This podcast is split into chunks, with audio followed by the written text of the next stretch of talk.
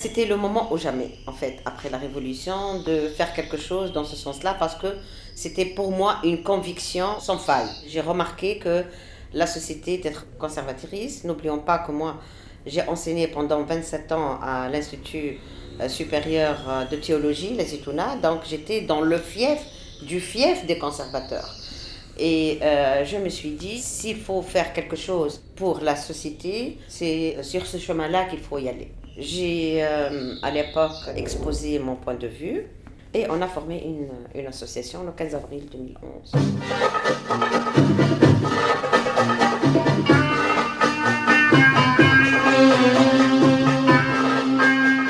Voix queer. أصوات كوير Antoine Idier. وحيد فرشيشي أكتو ست El El Seba. تونس في ربيع 2021 عشر سنين بعد الثورة اللي نحات الدكتاتورية وبدأت تبني في الديمقراطية.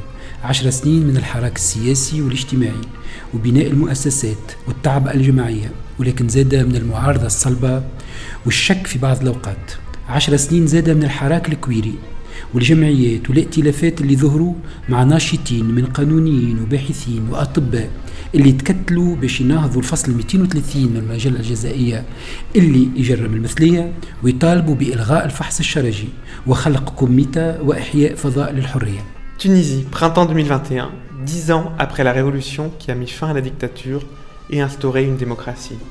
Dix années d'effervescence politique et sociale, de construction institutionnelle, de mobilisation collective, mais aussi de confrontation vive et d'opposition dure, de doute parfois.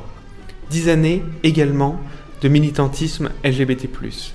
Des associations et collectifs se sont créés, des militants, des juristes, des chercheurs, des médecins se sont unis pour contester l'article 230 du Code pénal réprimant l'homosexualité, pour obtenir l'arrêt immédiat de la pratique du test anal, pour créer une communauté et faire vivre des espaces de liberté.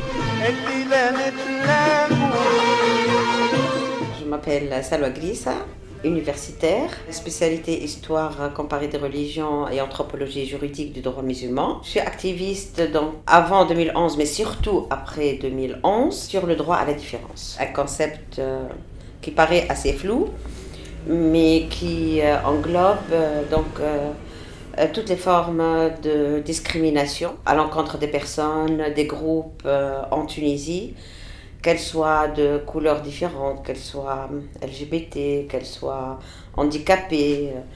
Donc on travaille sur, toutes ces thématiques. En 2018, euh, on a créé avec des associations un observatoire qui s'appelle Observatoire pour la défense du droit à la différence en Tunisie et on a commencé par recenser les cas de discrimination. Donc c'est un observatoire euh, qui a au départ travaillé sur euh, le Grand Tunis, Kérouan et Mednine. Maintenant, nous travaillons sur tout le territoire tunisien.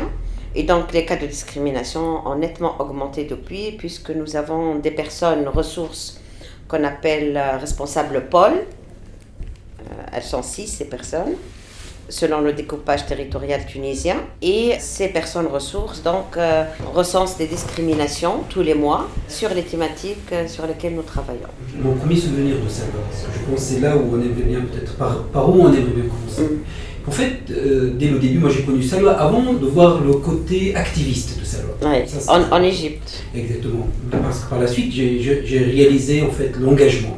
Mais au début, euh, j'ai immédiatement remarqué que chez toi, Salwa, il y a une certaine ouverture et une certaine acceptation de l'autre Oui. qui me fascinait à l'époque. Oui, Pour, euh, pour une raison très simple, parce qu'autour de nous, euh, elles ne sont pas très nombreuses, les personnes qui osent automatiquement, immédiatement parler de leur ouverture, de leur, de leur acceptation euh, des personnes euh, différentes, no- notamment en matière d'expression et d'identité de genre, et ça c'est très important. Et cette sensibilité, peut-être maintenant, c'est l'occasion, j'aimerais bien te poser la question directe, elle vient d'où cette sensibilité? C'est très difficile de dire d'où ça vient exactement, mais à ce que je me rappelle, euh, j'ai toujours été ouverte d'esprit, pas comme maintenant évidemment. Aussi, euh, mon expérience donc à Paris, par- puisque je suis partie en 86 pour euh, mes études à Paris, ce qui m'a permis de rencontrer de gens qui viennent d'horizons donc euh, différents et, euh, et aussi la nature de mes études. en travaillant sur l'histoire comparée des religions, j'étais obligée de travailler sur l'altérité, c'est-à-dire comment les religions, comment les sociétés antiques et médiévales euh, accepter ou rejeter l'autre, euh, pourquoi et quand, etc. Un travail donc d'anthropologie. Et puis j'ai vu que la société tunisienne, parce que moi, bon, j'ai aujourd'hui 60 ans, donc euh, j'ai évolué dans la société tunisienne des années, surtout jusqu'aux années 80, fin des années 80. Et la société tunisienne de l'époque, elle était beaucoup plus ouverte que la société tunisienne aujourd'hui. Donc il n'y avait pas cette discrimination euh, entre les personnes sur la base de leur euh, orientation sexuelle, leur couleur, euh, etc. Petit à petit, après, la société tunisienne, elle a évolué, mais en devenant de plus en plus conservatrice, je dirais.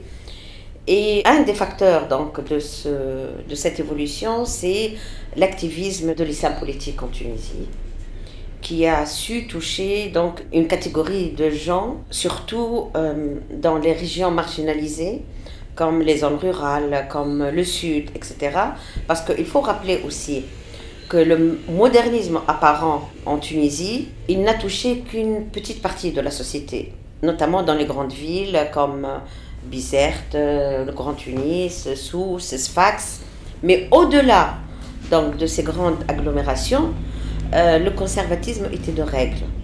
Donc, dans les années 90, le conservatisme, petit à petit, est devenu rampant et il a atteint toutes les, euh, les, couches de la société. Même dans les grandes villes où le modernisme, on a cru que le modernisme était, était acquis. Ça, on l'a remarqué, je vais faire un saut, en 2011. Euh, quand les, les progressistes ont présenté des listes, ceux qui ont voté pour les listes progressistes euh, étaient peu nombreux. Et là, on a commencé à comprendre que euh, le modernisme a plus ou moins échoué en Tunisie. Parmi les choses que, ou les exemples que je pourrais citer, c'est les fêtes de mariage. Avant, les fêtes de mariage étaient mixtes, les hommes et les femmes, avec des, des décolletés plongeants, avec... Euh, mais à partir des années 90, le milieu des années 90, et surtout les années 2000, euh, les mariages sont devenus séparés. C'est-à-dire, en fait, les mariages, les femmes toutes seules, les hommes tout seuls. Donc il n'y a plus cette mixité. Et donc euh, ce conservatisme, il a atteint la société et les institutions. Quand je dis les institutions, je parle des écoles, je parle donc des, des instituts, des professeurs et même des professeurs universitaires. Euh, quand je parle des institutions, je parle du secteur de la santé. Ou par exemple, quand une, une, jeune fille ou une femme veut se faire avorter parce que euh, c'est, sa liberté, elle n'a pas les moyens de, faire, euh, de subvenir aux besoins d'un enfant, et eh ben, les sages-femmes refusaient parce que elles ont peur d'Allah et que c'était illicite, haram. Donc c'est comme ça que les choses ont commencé à, à évoluer. Donc, dans tout ça, l'acceptation de l'autre différent est devenue chose très rare, euh, même dans le milieu universitaire. Moi, je l'ai, euh, je l'ai constaté, malheureusement. Donc, c'est pour ça que, euh, avec Wahid, depuis 2011, donc, on lutte pour que les, donc les droits individuels, le droit à la différence, fassent leur petit chemin dans la, la, société. Dans quelle mesure aussi ce, ce conservatisme a, a, profité, par exemple, d'inégalités euh, économiques et sociales extrêmement fortes Bien évidemment. Avec des laissés pour compte Bien sûr. Mais bien sûr, ça va de soi. En fait, ce sont deux choses parallèles.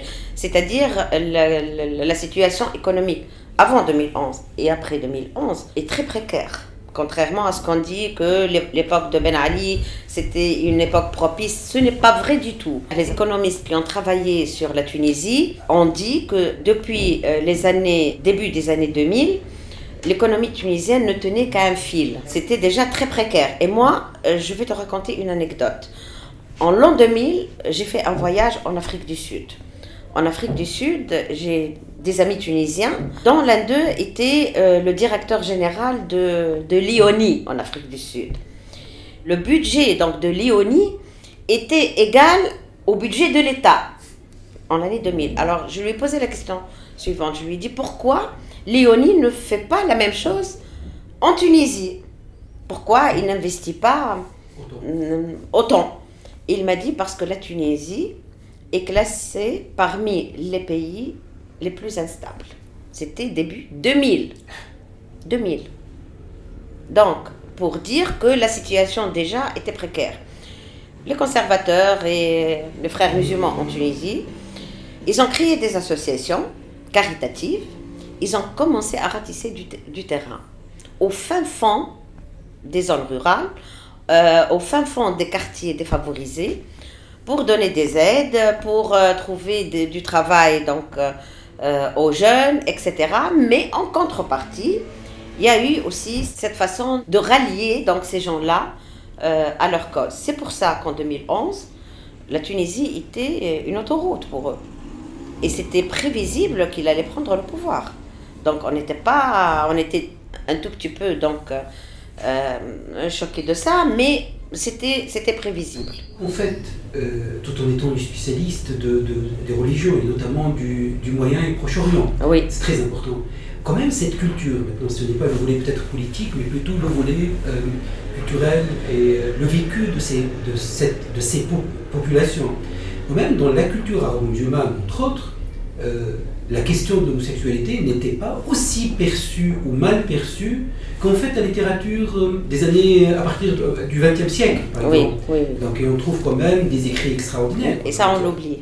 Ah on oublie ou on veut le faire oublier, en fait. La question de l'homosexualité, euh, a été même dans l'Antiquité, dans certaines sociétés institutionnalisées. Donc il n'y avait aucun problème, il y avait euh, même des mariages gays à l'époque. Au début de l'islam jusqu'au, je dirais, jusqu'au XIe siècle, il y avait des écrits donc sur euh, l'amour du semblable. Il y a même des poètes des, euh, et des chirs qui ont composé des poèmes pour glorifier donc leur amour à, à des jeunes garçons, etc. Et c'était c'était euh, acceptable.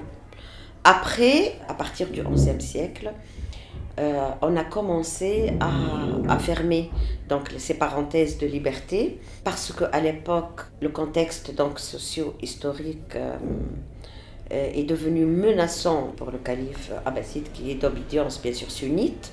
avec la montée donc des dynasties chiites en Iran et ailleurs, et avec la guerre donc, des Mongols euh, au Proche-Orient. Euh, donc il y a eu comme une fermeture sur soi et euh, les muftis ont commencé à interdire petit à petit toutes ces libertés qui étaient de règle dans, dans la société. Mais, donc pardon, c'est peut-être je ne sais pas, est-ce que c'est lié aussi en fait à cette crainte et à cette peur qu'une civilisation qui était en décadence, parce que lorsque la civilisation est rassurée, elle est donc en plein Tu l'as dit, elle était en décadence. et, quand et quand une société est en décadence, elle commence à s'enfermer sur elle-même et euh, elle, elle, finit par, par s'évanouir, justement. Parce que, euh, en fait, l'ouverture sur l'autre ou l'acceptation de l'autre en général, en règle générale, dans les sociétés, quand la situation est propice, quand l'économie euh, est bonne, quand euh, la culture aussi euh, a une valeur ajoutée à cette société.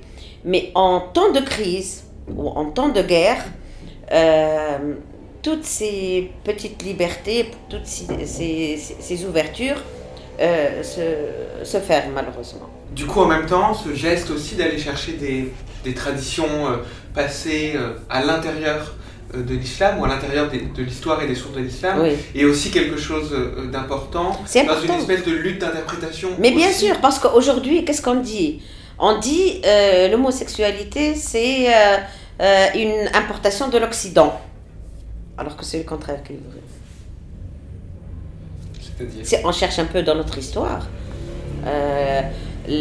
toute la littérature euh, homosexuelle, c'est dans le monde arabo-musulman, dans le monde turc, ottoman à l'époque. Donc, euh, euh, toute cette ère géographique a glorifié l'homosexualité et l'amour du semblable. Donc, on ne vient pas nous dire aujourd'hui que ce sont des, des, des, traditions qui ont été importées de l'Occident. Non, ça vient de nous, enfin de nous. Je pense, juste pour, pour l'anecdote aussi, qu'en fait, la, littérature, entre guillemets, occidentale, qu'on appelle usuellement occidentale, elle dit en fait ça nous vient des autres. Mais bien sûr. C'est extraordinaire. Nous, on accuse l'Occident et l'Occident accuse l'Orient. Et c'est ça. Ça veut dire en fait que c'est partout. Mais en fait, parce que euh, il faut que, euh, je sais pas moi, il vaudrait mieux comprendre les où les sociétés ne sont pas imperméables. Hum. Les cultures ne sont pas imperméables. Et donc toutes les cultures euh, s'empruntent des choses. Nous, par exemple, dans le la, la, la, la civilisation arabo-musulmane, ce qu'on appelle la civilisation arabo-musulmane, qu'est-ce qu'elle a d'arabo-musulman? Si on cherche bien, qu'est-ce qu'elle a d'arabo-musulman? La plupart des grands écrivains de l'époque, de ce qu'on appelle l'âge d'or musulman, sont ou grecs, ils sont euh, persans, euh, euh, ils sont chrétiens, nestoriens, arabes. donc, si on cherche bien, euh, la, ce qu'on appelle la civilisation arabo-musulmane, elle a emprunté donc aux autres civilisations pour construire la sienne. Et c'est pareil pour les autres, hein, pour toutes les, toutes les civilisations, euh, qu'elles soient euh, gréco-romaines, latines, tout le legs, donc gréco-latin et oriental, on le retrouve aujourd'hui par exemple en Occident. Donc euh, on ne peut pas dire qu'il y a des civilisations imperméables. Tu as parlé d'un durcissement euh, conservateur euh, à partir du, XIe siècle. Est-ce que toute trace de ce qu'on pourrait appeler l'homosexualité disparaît ou encore on peut encore suivre des cheminements des... Il en est resté quelque chose, mais elle n'est plus abondante, la littérature donc Peut-être que ça tu me corrigeras dessus. Oui. Peut-être aussi, en fait, la poésie ou la, la littérature homosexuelle était un mode, un genre littéraire. Oui durant en fait tous ces siècles. Et à partir du XIe siècle, on a réalisé que petit à petit, ce mode, pas, pas en fait, pas la, création, pas la poésie en soi, mais comme mode, c'est-à-dire comme un genre littéraire qui était abondant, a commencé petit à petit à se réduire. exactement. Et ça, c'est très important, je trouve. Moi, ma question pour toi, tout ça, ça veut dire cette grande culture que tu as, ce métissage, et surtout ces recoupements que tu, tu, es capable de faire entre les différentes religions euh, proche-orientales et avec bien sûr les langues anciennes, parce que ça doit aussi à euh, cette euh, compétence, c'est la compétence aussi en matière d'origine et de source des mots. Et ça, c'est très important. Ça aussi. Donc, moi, souvent, lorsque j'ai un petit doute, je demande à Salwa, dis-moi, Salwa, ce mot qui existe dans le Coran, il est de quelle origine, s'il te plaît, pour pouvoir combattre, pour utiliser ça, leur dire, c'est pas un mot qui vient de vous, il vient d'une autre culture et c'est très important. À soit À tes yeux, quelle est la, à la fois la, la singularité de la question LGBT en Tunisie par rapport à d'autres questions de différence, de discrimination? Ou au contraire, qu'est-ce qui, euh, au fond, euh, euh, lie la question LGBT à d'autres questions? Je ne sais pas, tu parlais du racisme ou à d'autres types de discrimination Oui. La question LGBT a toujours été dans la, la sphère, je dirais, du non-dit. On sait que cette personne est homosexuelle ou trans ou quelque chose comme ça, mais on n'en parlait pas après 2011, euh, il y avait quand même des associations qui travaillaient, ou des personnes euh, qui travaillaient dessus avant 2011. Euh, après 2011, c'est devenu public. La parole est libérée. Donc, il est vrai qu'au départ, il y a eu pas mal de résistance, pas mal d'insultes, pas mal de... Mais maintenant, les gens s'habituent. Voilà, ce sont des associations qui existent qui défendent donc euh, les couleurs LGBT et, euh, et qui sont là. Euh, par rapport aux autres genres de discrimination, je crois que les discriminations à l'encontre de la communauté LGBT, le nombre est beaucoup plus important. Parce qu'il y a des discriminations par rapport aux familles, par rapport à la société, l'entourage, et surtout, euh, les violences policières. Donc euh, le nombre de discriminations euh, relatives aux personnes LGBT est beaucoup plus important que les autres formes de discrimination. Est-ce que tu... Parce qu'il y a une forme toujours de, paradoxe où, évidemment, l'homosexualité est réprimée, mais en même temps, évidemment, euh, il y a des homosexuels, hommes-femmes, il y a des vies homosexuelles, il y a des couples, etc. Et du coup, euh, c'est toujours intéressant de voir comment... Euh, comment s'applique la répression, c'est-à-dire euh, qui est concerné, qui n'est pas concerné, qu'est-ce qui reste possible et qu'est-ce qui reste euh, impossible? Du coup, est-ce que toi, tu, par tes activités, tu as une vue de comment elle s'applique, de comment elle s'applique pas, et de quels, au fond, quels compromis de vie sont possibles et quelles vies, en revanche, sont tout à fait impossibles? En Tunisie, je crois que c'est le, le poids de la famille, en premier, qui est euh, exercé surtout sur le garçon parce que les familles euh, veulent que le garçon soit marié et la plupart du temps on l'oblige à se marier alors qu'il est euh, homosexuel pour dire voilà il ne l'est pas. Euh, je crois qu'on est dans une époque qui ressemble un tout petit peu à la France dans les années 40, 50, où l'homosexualité quelqu'un ne peut pas vivre euh, pleinement sa sexualité. Le problème premier à mes yeux, c'est que euh, c'est cette notion de, de, citoyenneté qui n'existe pas chez nous. Parce que euh, quand on se considère comme citoyen, à part entière ou citoyenne, peu importe la couleur de, de ta peau, peu importe ton orientation sexuelle, on a vu dans des pays, même qui se réclament arabo-musulmans, des, des, personnes donc, euh, qui ont exercé euh, euh, l'exécutif et qui, qui sont connus comme des, homosexuels notoires. Nous, en Tunisie, par exemple, qui donne de, Sin Abidine, le conseiller juridique qui a traversé toutes les époques de Bourguiba jusqu'à la fin de Sin Abidine Ben Ali était homosexuel, connu par, par tout le monde. Il n'a jamais été donc stigmatisé pour ça. Et on se demande pourquoi. Parce qu'il y a des personnes qui sont stigmatisées, d'autres pas. Parce que lui, il est dans la sphère de, de la politique. Il est protégé par le président de la République en personne. La haute sphère. D'accord? Alors que les autres euh, personnes qui euh, réclament donc leur orientation sexuelle sont réprimées, sont violées par la police. Et du temps de Zainab Abidine Ben Ali, on ne pouvait pas euh, parler de ça. On ne pouvait pas donc recenser les cas euh, de violations policières. Il n'y a pas que, que, que, les violations policières sur les homosexuels. Il y a aussi, donc, la, comment on appelle, euh, le anal, c'est ce mot. Le test anal et le test de virginité aussi, qui était exercé sur les gens. Alors, il ne faut pas l'oublier, ce, ce, ce volet-là. Donc, euh, tout ce qui se rapporte à la sexualité, euh, était, euh, on voulait le contrôler pour mieux le maîtriser en fait. Avec, il me semble, et peut-être que vous allez peut-être me détromper, euh, par exemple dans les affaires dans l'affaire Marouane ou l'affaire de Kéron, à chaque fois c'était plutôt des, jeunes, plutôt milieux populaires et milieux modestes qui sont touchés voilà, par qui sont touchés par ça, oui, oui. Les milieux favorisés ne sont pas touchés par ça. Parce qu'il y a le, le, papa qui passe un coup de fil, parce qu'il y a une connaissance, parce que, bien sûr, euh, nous avons cette euh, notion de deux poids, deux mesures en Tunisie, et ça ne se limite pas. Euh, ça, ça, c'est valable pour tous les autres sujets, en fait, en Tunisie. Quand on est pistonné, on risque peu. Quand on ne l'est pas, on risque gros. On risque peu et on peut payer aussi sa liberté. Sa liberté, tout à fait. C'est important. Tout à fait. Et ce qui encourage aussi un système de corruption. Oui. Parce qu'en fait, euh, lorsqu'on voit un peu comment ces jeunes sont arrêtés, c'est sur des délits de faciès. Oui. Je pense que c'est très important. dire on n'est pas en train d'incriminer, il me semble, mais ça va aussi peut-être le développer mieux que moi. Donc, on n'est pas en train d'incriminer un acte on est en, train d'incriminer une identité. Voilà. Parce que presque aucune personne n'a jamais été arrêtée en plein, en flagrant délit. Aucune.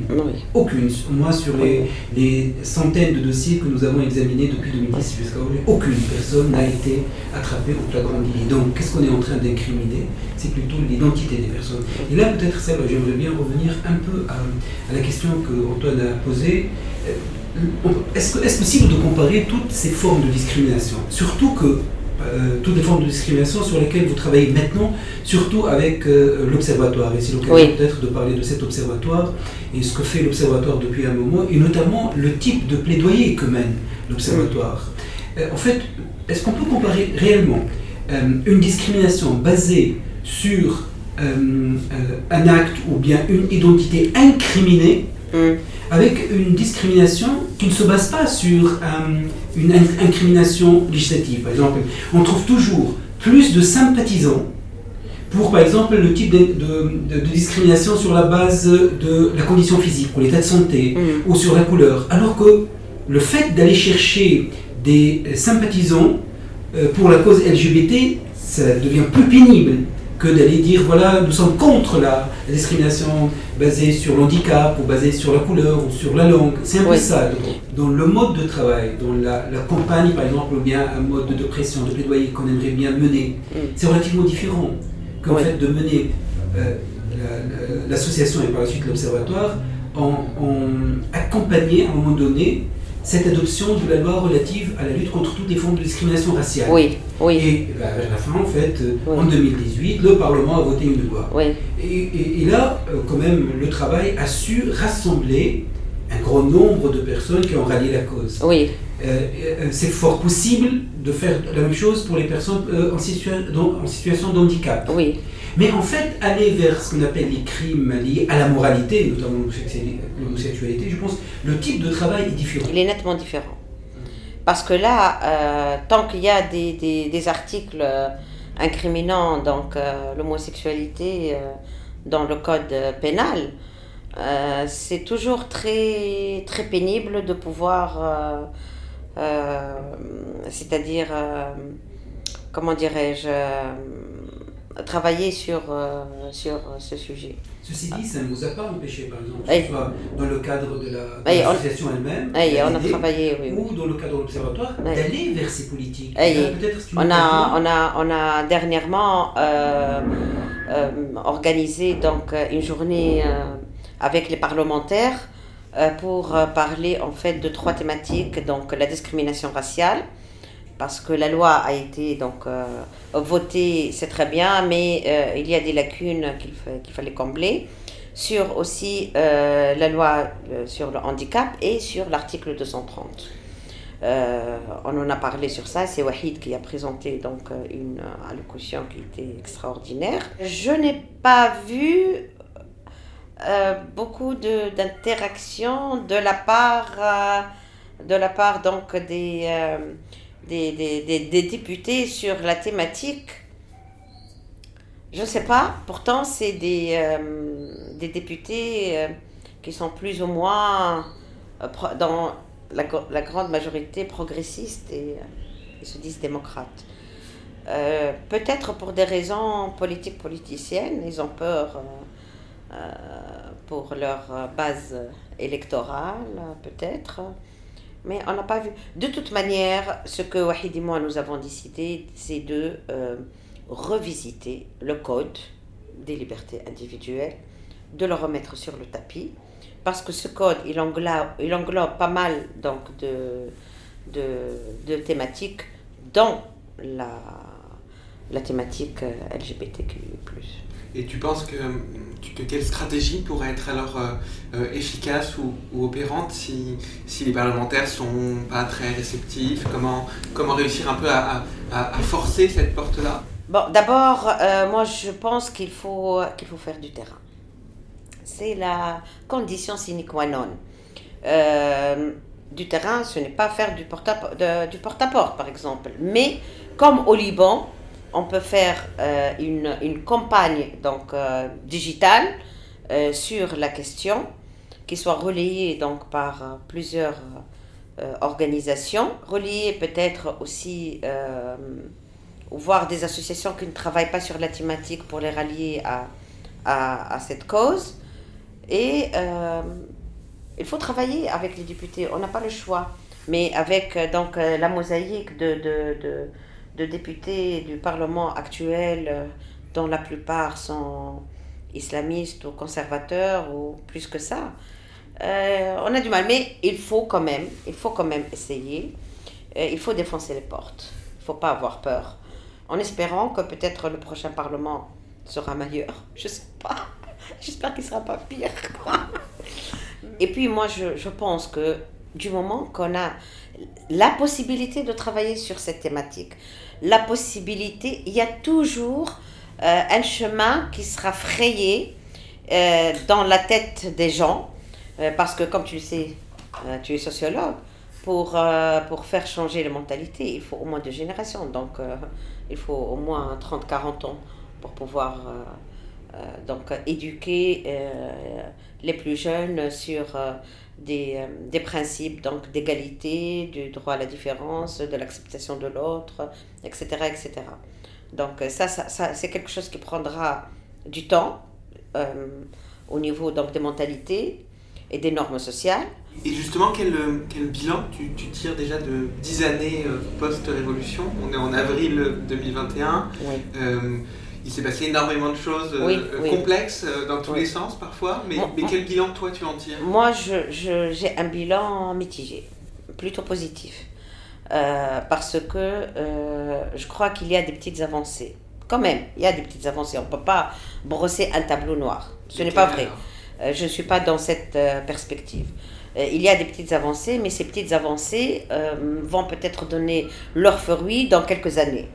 Nous sommes dans une, en pleine transition et démocratique et politique, etc.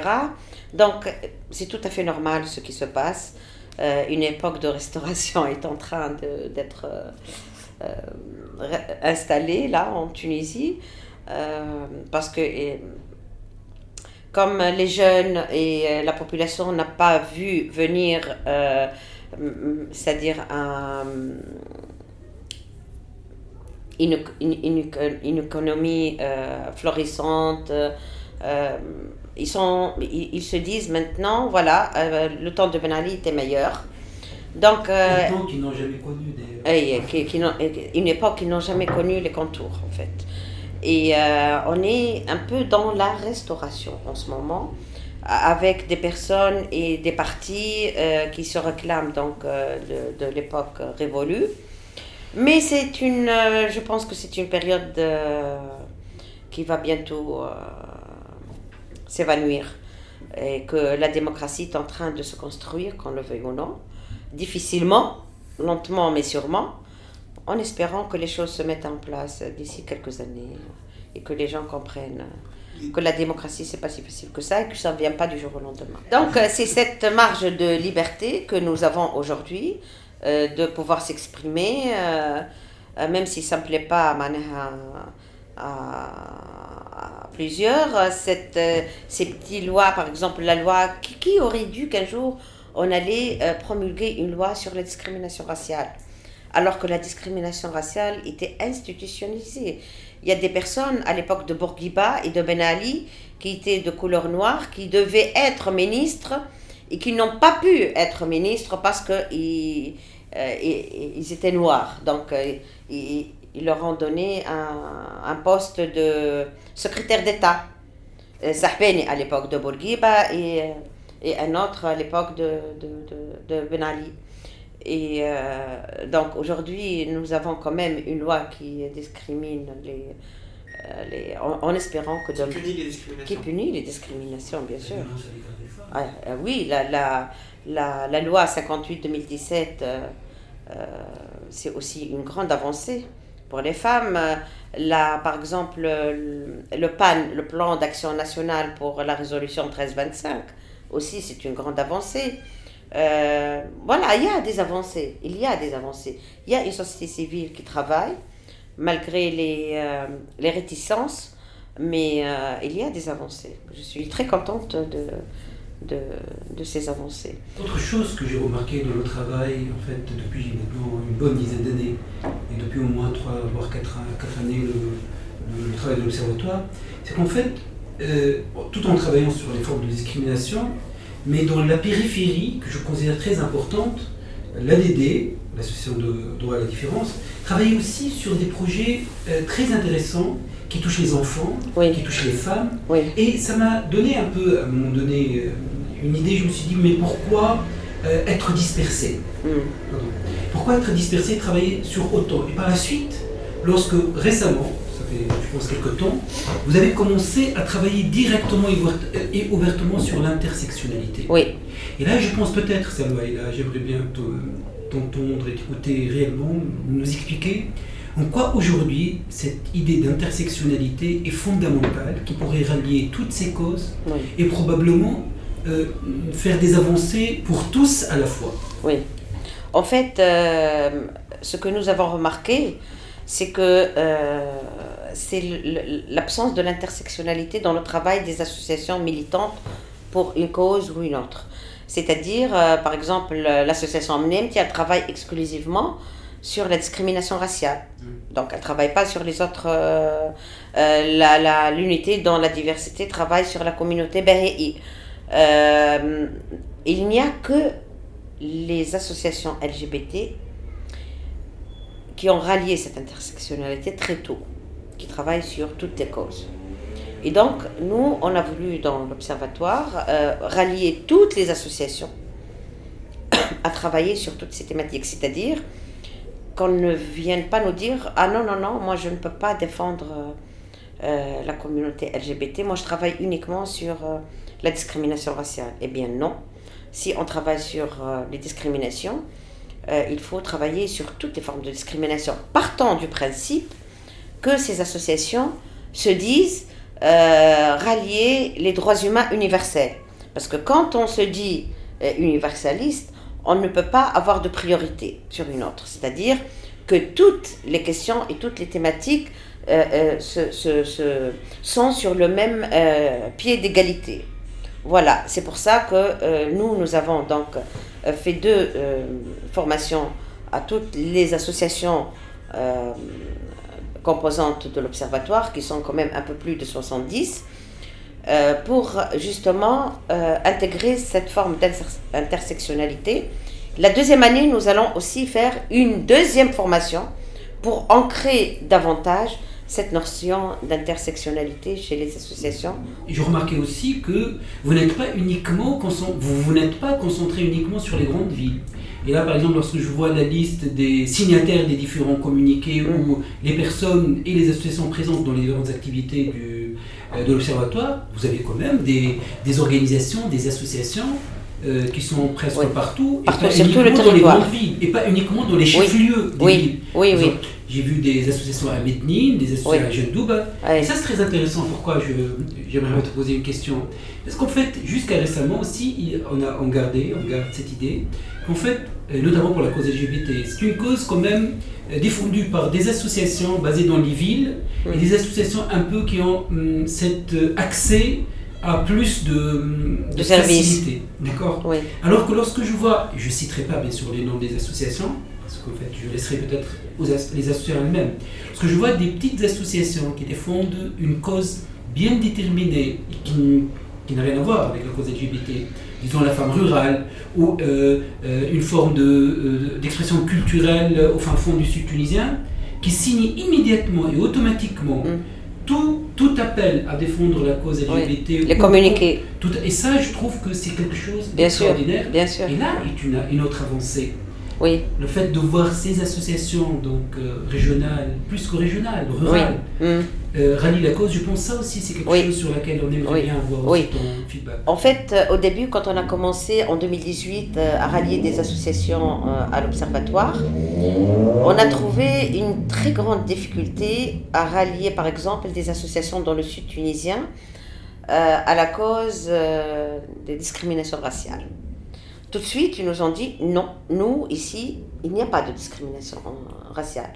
On vit euh, euh, ensemble, il n'y a pas de problème entre nous. Bon, j'ai dit, c'est quoi le problème ici?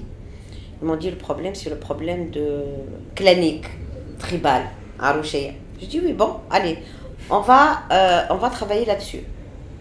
Parce que si j'avais dit oui, non, non, non, il faut travailler sur cette thématique, ils m'auraient rejeté automatiquement. Donc, on a commencé à travailler euh, donc, sur Par ces dis- disparités euh, donc, euh, tribales, claniques, les clans qui se. la les clans qui, euh, qui se disputent, etc., etc. Petit à petit, Donc, ces associations, après des formations, des rencontres avec d'autres associations travaillant sur la thématique, elles ont, ils ont commencé à, à, changer. De, d'idées et ils ont commencé à, parler euh, d'une façon timide. Oui, ça existe, mais pas beaucoup. Euh, ça existe, mais pas chez nous. Euh, voilà, des choses comme ça. Et puis, là, maintenant, ces associations-là, elles ont complètement rallié donc la cause, sans problème aucun. Pour la question, par exemple, Amazir et LGBT, c'est encore plus, plus, difficile que la, discrimination raciale. Parce que les associations Amazir qui réclament leur amazirité, leur culture, leur legs, sont mal vues et mal euh, conçu. Pourquoi? Parce que dès les années 60, il ne faut pas oublier, lors de l'indépendance, il y avait cette vague de panarabisme qui a euh, donc euh, atteint toutes les sociétés arabo-musulmanes. Et c'était quelque chose de tellement fort que à l'époque, Bourguiba ne pouvait pas ou ne voulait pas intégrer donc la langue amazique comme une deuxième langue euh, institutionnelle donc, euh, en Tunisie. Bon, il faut dire aussi que l'Algérie et le Maroc, où donc les, les amazigophones euh, dépassent les 60%, ce n'est qu'en 2011 qu'ils ont eu ce statut-là. Donc la langue amazigh est devenue la deuxième langue dans leurs pays respectifs. En Tunisie, les, les amazirs, les amazirs, amazigophones ne dépassent pas les 5% en Tunisie. Ils ont été donc absorbés dans, dans la culture euh, euh, ambiante. Euh, voilà. pour la question LGBT, ça, dans le Sud, c'est un peu tabou. C'est un peu, un peu beaucoup tabou. Mais il y a quand même des, des associations qui, qui, osent casser ce tabou. Euh, c'est pas encore gagné, mais euh, c'est en train de se mettre en place petit à petit. Tant qu'on a cassé un tabou, on peut casser les autres tabous par la suite, petit à petit. Parce que fait Fijelba par exemple, quand on leur a parlé de discrimination raciale, oh ma famille, il y a un cimetière pour les noirs, un cimetière pour les blancs. non, non, non, ce sont eux qui veulent comme ça. Ce sont eux qui veulent. Même dans la mort, il y a une discrimination. Alors, bah, pendant nos. Euh, nos fêtes de mariage, on est ensemble. Vous n'êtes pas ensemble. Euh, ce sont les serveurs et les serveuses, les noirs. Vous n'êtes pas ensemble. Les chanteurs et les chanteuses. Sahid. Donc, euh, il ne faut pas se leurrer. Il faut dire les choses telles qu'elles sont. J'ai une question sur les, les, deux branches euh, de ta vie, ou les deux branches dont on a parlé. D'un côté, la militante des droits humains contre les discriminations, militante progressiste de gauche. De l'autre côté, l'enseignante à la faculté théologique qui travaille sur les religions comparées et notamment sur l'islam. Est-ce que, euh, est-ce que euh, comment ton activité de militante se nourrit aussi de, de, quelque chose qui vient de la connaissance des religions, du champ religieux, de ce travail euh, philologique, théologique oui. Ou est-ce que ces deux activités totalement séparées? Non, non, non, elles ne sont pas du tout séparées. Elles se nourrissent les, les, les, unes des autres, en fait. Par exemple, moi, mon, enseignement à, à l'université J'étais très contente d'ailleurs parce que euh, mes étudiants m'aiment beaucoup et euh, les sujets que j'abordais à l'université, c'était des, sujets plus ou moins tabous. Euh, en fait, parce que moi, j'ai la liberté de concevoir mon, cours comme, comme je l'entends. Par exemple, la dernière année, l'année dernière, comme je fais un cours de philologie, j'ai travaillé sur sur le mawarith, donc euh, l'héritage euh, dans le Coran. L'héritage dans le Coran. Je leur ai dit, est-ce que vous connaissez les versets, puisque maintenant c'est le, le, sujet du moment. Allez, on va travailler sur cette thématique. Euh, on va traduire donc de l'arabe au français les versets relatifs à, à, à la succession et on va les discuter ensemble. Donc au départ, les étudiants me disaient oui, mais madame, euh, avant l'islam, euh, la femme euh, n'héritez pas. J'ai dit, bon, ok. Alors, dites-moi, comment Khadija, la femme du prophète, a eu son argent pour faire travailler Mohammed avant de devenir son mari? Où est-ce qu'elle a eu son argent? Comment elle a fait pour avoir cet argent? Ils m'ont regardé, ils m'ont dit, on ne sait pas. Je dis, bon, elle a hérité de son père et de son mari. Donc ne me dites pas que la femme en islam n'hérite pas. Avant l'islam, la femme héritait. Donc ça a fait déjà un coup dans leur petite conviction. Euh, parce que, en fait, les, profs qui leur enseignaient, par exemple, euh, l'histoire euh, du Coran, ils ne leur disent pas ça. Ils le savent pertinemment, mais ils ne leur disent pas. Donc les étudiants ne savaient pas que les femmes avant l'islam pouvaient hériter.